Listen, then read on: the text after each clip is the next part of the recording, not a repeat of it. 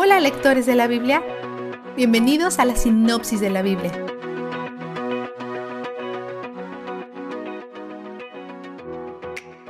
En el discurso final de Moisés nos encontramos con una amplia variedad de leyes, incluyendo la única ley sobre el divorcio en el Antiguo Testamento, y es muy específica.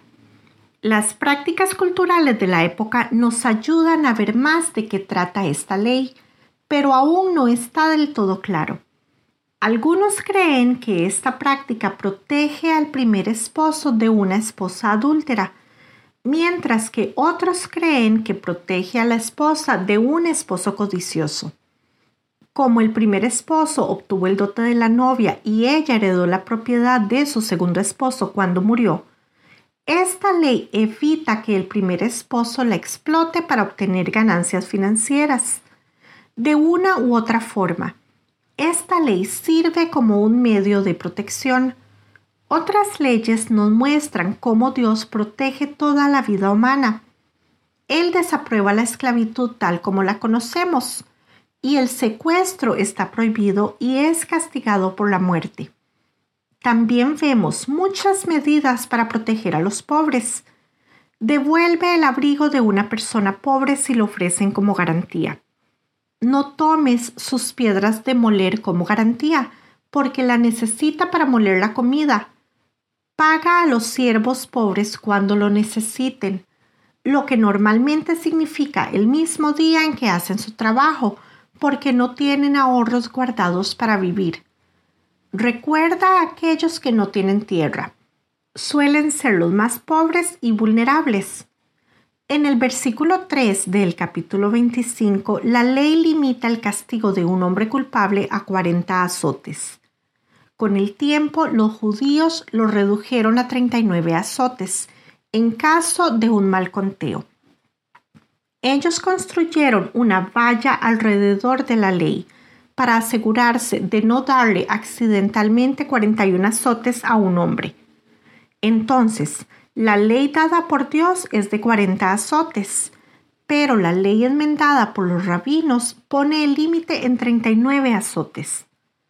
Pablo dice que soportó esta paliza de 39 azotes cinco veces. Segunda de Corintios 11:24. La ley en 25 del 5 al 10 se refiere a la ley del levirato y tiene muchas partes móviles a considerar. Mantener la asignación de tierras y la herencia, la protección de casarse con extraños y el objetivo de proveer a las viudas y al mismo tiempo protegerlas de casarse con hombres poco dispuestos que probablemente las maltratarían. Esto se parece mucho a lo que sucede entre Boz y Ruth en el libro de Ruth, donde Boz actúa como el pariente redentor. Esto es en realidad nuestro segundo guiño a Ruth y Boz hoy. El primero fue cuando leímos acerca de la ley de dejar atrás parte de la cosecha para que los pobres puedan entrar y cosechar. Capítulo 24, versículos 19 al 22. Esto es lo que la pobre Ruth estaba haciendo en el campo del rico Boz cuando se conocieron. Mientras que la ley del levirato sirvió para proteger a una mujer y su posible descendencia, inmediatamente después de esta ley muy específica, sirvió para proteger a un hombre y su posible descendencia. Capítulo 25 versículos 11 y 12. Hoy Dios también le dice a los israelitas que recuerden lo que pasó entre ellos y los amalecitas. Esta no es una situación de perdonar y olvidar, en parte porque Amalek no se arrepintió. Si Amalek se hubiera detenido y hubiera dicho, tenés razón, Yahweh es el único Dios verdadero y nos equivocamos al ir en contra de su pueblo entonces las cosas probablemente habrían sido diferentes, pero no se arrepintieron. Están empeñados en destruir a Israel.